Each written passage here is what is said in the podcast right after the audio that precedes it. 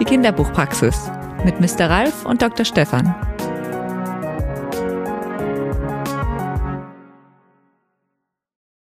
Oh, hier im Medikamentenschrank, da stehen ja leere Packungen drin, leere Großpackungen. Was ist denn das für Das Zeug? Digi ja. irgendwas. Das ist Digitoxin. Warte mal, das ist die Klinikpackung. Die, oh, die ist leer. Die hat eine ganz Klinikpackung. Naja, das ist Digitales, das ist für Herz und so weiter. Digital, sagt dir doch was Digitales, oder? Oh, ja, das habe ich früher Ja, vielleicht mal gehört. Fingerhut. Also stell dir vor, im Wald, wenn du spazieren gehst, Fingerhut. ja, Diese den Pflanzen- kenne ich. Ja, das ist Digitales. Und ähm, das Ja, hat aber hat er man, nicht an dem Fingerhut gelutscht damals. Nee, das nee, äh, du, das kann tödlich enden. Allerdings man hat es äh, in früheren Zeiten hast du das nicht nur für Herz und sowas benutzt, benutzt, sondern es war auch äh, bei Van Gogh. Ich weiß nicht, ist ganz interessant, ob du das wusstest. Ähm, bei Van Gogh äh, war das so, der hat ja unter Epilepsie gelitten und den hat man behandelt, als er in der Klinik in Saint-Rémy war, hat man den behandelt eben mit Digitales, aber so starken Dosen, ähm, das hat man hier gefunden vor, weiß ich nicht, 10, 10 Jahren oder 15 Jahren hat man diese ganzen Aufzeichnungen da in der Klinik gefunden. Ähm, dass das also viel zu viel, viel zu viel war. Und was passiert bei einer sogenannten Überdigitalisierung?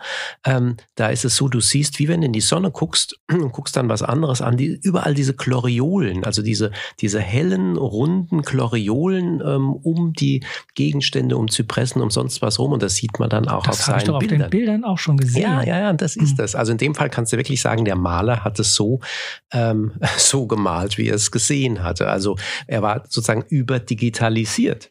Aber wenn ich mir jetzt mal unsere Praxis angucke, dann denke ich oft mit den Zettelkästen, wir sind ja regelrecht unterdigitalisiert. Also ich muss schon sagen, digital ist ja schon besser. Ja, man muss ja schon gucken, wie man es einsetzt. Dann Im Kinderbuch, in die Bilderbüchern gibt es momentan auch so wieder den Trend, wieder ein bisschen das Digitale mit einzupacken, habe ich gesehen. So meinst du Augmented Reality? Zum Beispiel oder QR-Codes zum Beispiel in Ah, Bilderbüchern. Da habe ich hier habe ich gerade was bekommen ähm, und zwar das ist ein kleinerer Verlag, Edition Digital heißt es. Ach, der heißt auch noch so. Ja, Pekrol und Sohn und die haben hinten drauf, das heißt die endlose Geschichte von Glück und Leid und ist so ein interaktives äh, äh, Kinderbuch und da ist hinten dick äh, so ein QR-Code drauf oder du sagst immer QR-Code Wie auch immer. wie auch immer.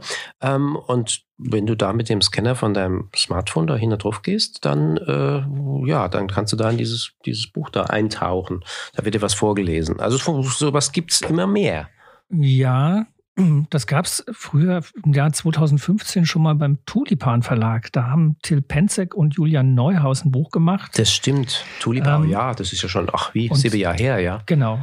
Das ist, also der, der Till Penzek ist Trickfilmer und die haben sich auch überlegt, wie kann man denn beides zusammenbinden? Und dann haben sie ähm, Geschichten erzählt oder Bild, ein Bild erzählt, ähm, wenn man mit dem Handy eben genau diesen QR-Code abfotografiert hat, dann ist man im Netz auf den dahinterliegenden Trickfilm gekommen. Das heißt, man konnte sich dann diese Geschichte nochmal in so einer Stop-Motion-Technik angucken, wie sich da Dinge verändert haben, wie dann diese Geschichte. War das nicht auch bei Tiger Create? Da gab's doch auch solche Formen, oder? Da war es dann wieder mit Augmented Reality. Ja. Da hat man dann auch sein Handy über eine Bilderbuchseite gehalten und dann hat beim kleinen Eisbär, dieser Eisbär, was kam aus dem Wasser raus und dann Oh, ja, so. mit Geräuschen Naja, und, mit allem und, möglichen. und mit dem Handy, also Smartphone entsinne ich mich, das war ja damals ähm, ein, ein, ein, ein Quantensprung sozusagen, technisch, wo man dann wirklich in den Seiten bei Carlsen hatte da mit einer ganz großen Abteilung, hatte das alles ähm, so entwickelt. Ähm, da, da waren überall, ich sag jetzt mal so kleine Hotspots auf den Seiten. Und wenn du dann drüber bist, hat die Kamera ähm, das erkannt, also du musst vorher eine App runterladen. Und dann wie beim Aufklappbuch sozusagen hast du dann Informationen dazu bekommen zu diesem einen Hotspot, bei dem anderen hast sich irgendwas wie bei einer Schiebeklappe oder sowas verändert genau. und du ein hast Lied halt, kam oder ja genau. hat irgendwas gesungen, irgendwas gehört. Also das war durch 2006. Leo hieß das, Li genau. Leo, genau, Leo, aus dem Spanischen, ja, genau. Ja, und das gibt's aber heute auch nicht mehr. Also es, man merkt, es ist, glaube ich, seit, seit sieben Jahren, sieben, acht Jahren hat man versucht, sowas, sowas mal im Kinderbuch auszuprobieren.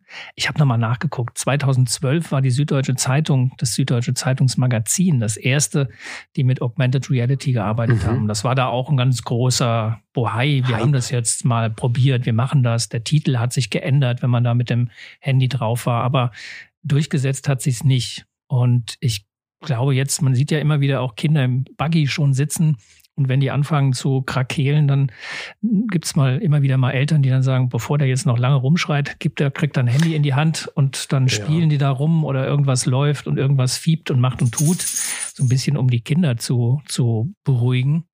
Aber diese Kombination aus Buch und Smartphone, die hat bislang noch nie wirklich geklappt, muss man sagen. Ja, das ist, äh, man könnte ja auch sagen, manche waren vielleicht ihrer Zeit voraus. Also die Frage ist, wie ist das mit den Kinderhänden? Also ähm, wenn man wenn man so ein Smartphone hat, das ist ja eigentlich, die die sind ja immer größer geworden. Wenn du die heute hast, will ich sagen Ziegelstein, aber die sind schon ganz schön groß. So so eine kleine Kinderhand, äh, die die packt die nicht mal einfach mit einer Hand so leicht. Ja, ich glaube, das ist so ein bisschen das Problem dabei. Das Früher war das mal, da hm. ging das bei so einem kleinen.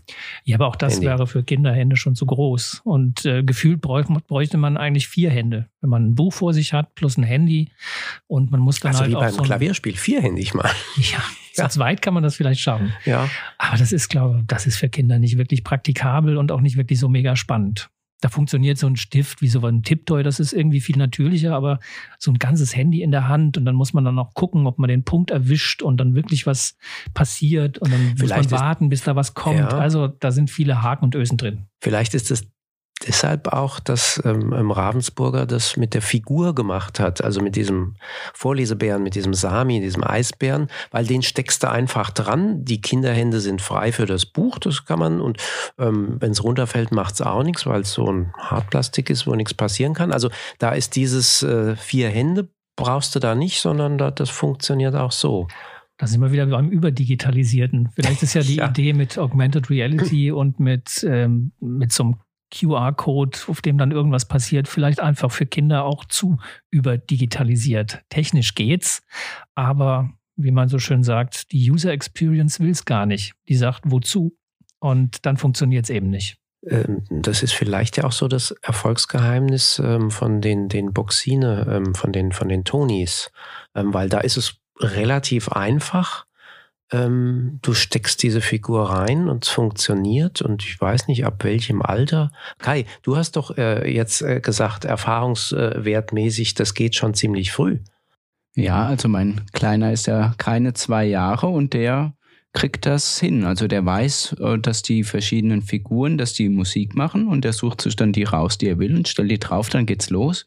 Und dadurch, dass es kein Display gibt und sonst was, kriegt er das gut hin. Also der ordnet, ähm, der ist jetzt anderthalb, also der ordnet die, die, die Figur schon, da weiß er schon, das ist da, also die Musik kommt jetzt oder so. Ja, und der legt auch die, die Musik auf, die er gerne möchte. Also er hat dann auch immer so Favoriten gerade. Mhm. Ne? Zum Beispiel die Titelmelodie vom Raben Socke fand er eine ganze Zeit lang gut. Da singt am Anfang so ein Kinderchor und ähm, das weiß er und dann will er das immer wieder hören. Und dann holt er sich die auch selbst und stellt die drauf. Also, ich meine, die Tony-Box funktioniert natürlich ohne Buch. Da brauchst du kein Buch dazu. Ja, ja, und das ja, ist. Äh, dann, glaube ich, auch der, der Vorteil und das Erfolgsrezept. Es ist einfach zu bedienen, es ist simpel, du verstehst es sofort, wie das funktioniert musst auch nicht auf Knöpfe drücken oder irgendwie wischen, machen, tun, sondern es ist eine relativ einfach zu handhabende Box, auf der man was verändern kann.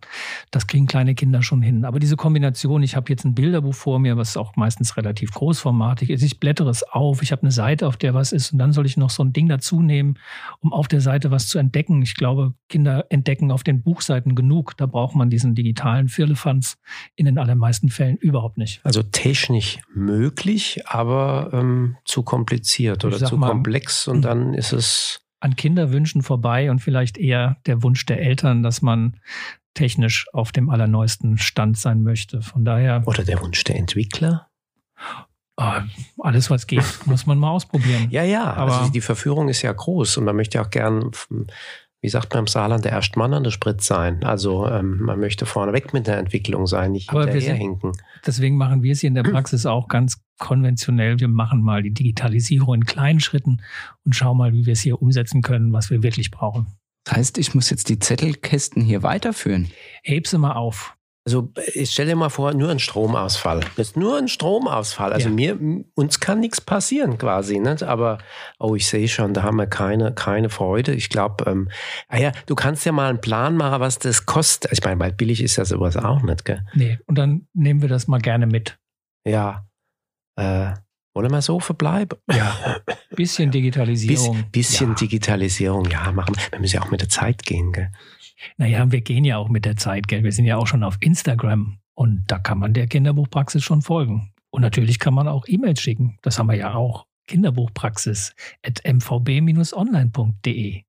Ja, da kann jeder, der Lust hat, Anregungen, Fragen, Wünsche ähm, äußern, äh, was Themen betrifft. Und wir haben ja schon so manche Zuhörer und Zuhörerinnen Fragen beantwortet. Ja, dann schauen wir mal, was wir als nächstes Thema haben. Ja, und man kann natürlich auch ganz analog äh, einfach die Kinderbuchpraxis weiterempfehlen.